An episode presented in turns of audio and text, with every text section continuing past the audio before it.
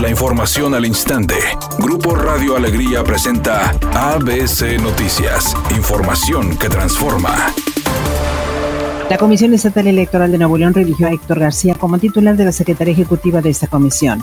La consejera Miriam Hinojosa se manifestó en contra, exponiendo que el periodo de algunos consejeros termina el próximo 30 de septiembre y es una decisión que los nuevos integrantes de la Comisión Estatal Electoral deben tomar. El mandato fue por seis años y así fue también el del secretario ejecutivo y en aquella ocasión yo lo voté. Por lo tanto, las matemáticas no dejan lugar a dudas si la duración en el encargo del secretario ejecutivo de la persona que funja como secretario ejecutivo es de seis años, no hay manera de que una servidora pueda dos veces tomar la decisión de dicho voto. Entiendo también eh, las razones, tal y como están expuestas en la propuesta que hoy se pone a nuestra consideración. Entiendo también el que mis colegas eh, quieran acompañar esa decisión. Yo verdaderamente tengo por norma el no hacerle a nadie lo que no me gustaría que me hicieran a mí. Y a mí no me habría gustado llegar a esta comisión estatal electoral y que alguien haya ya tomado decisiones que me correspondían por el periodo en el que estoy llegando.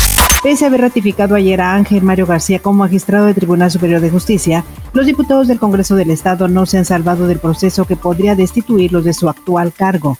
Así lo afirmó Manuel Arnaud, abogado del magistrado, quien señaló que inicio o a mitad del próximo mes el asunto llegará a la Suprema Corte de Justicia de la Nación. El día de ayer, después de la ratificación, eso no detiene y eso no deja sin ningún efecto propuesta que ha hecho un tribunal colegiado en el Estado de Nuevo León para destituir a todo el Congreso. Y una vez que este asunto llegue a la Corte, se tiene la posibilidad de inhabilitar a todos los legisladores, así como procesarlos penalmente.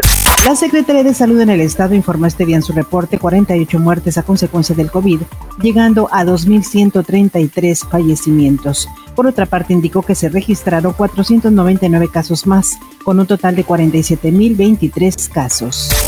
La directora de la Organización Panamericana de la Salud, Carissa Etienne, advirtió este martes que las muertes y los casos de COVID se han duplicado en las últimas semanas en el continente americano, al alcanzar los 12.5 millones de contagios, expresando su preocupación por la incidencia desproporcionada del virus en los jóvenes.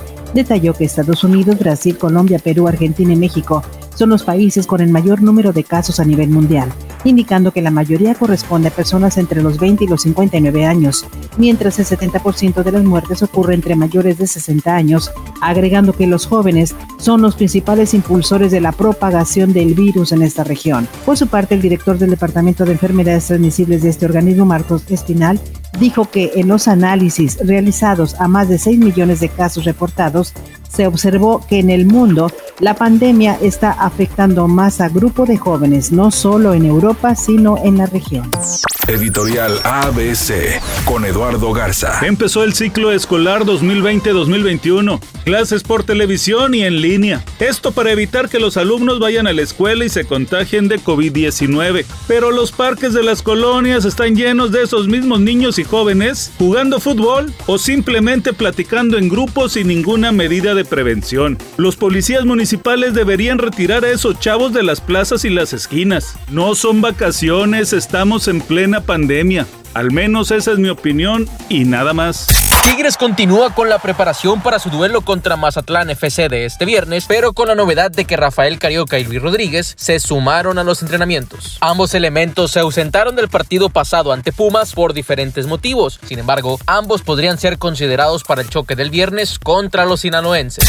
La carrera de Jim Carrey se ha sustentado en la comedia más disparatada con algunas honrosas excepciones y sus personajes bien se sabe que se han apoderado a menudo de él, algo que el actor vuelve a repetir en su libro Recuerdos y Desinformación, en el que es difícil discernir qué y cuánto hay de verdad en las páginas del texto.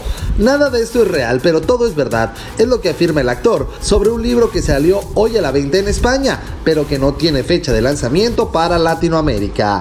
El pronóstico del tiempo para este martes 25 de agosto del 2020 es una tarde con cielo parcialmente nublado. Se espera una temperatura mínima que oscilará en los 30 grados. Para mañana miércoles 26 de agosto se pronostica un día con escasa nubosidad. Una temperatura máxima de 36 grados y una mínima de 24. ABC Noticias. Información que transforma.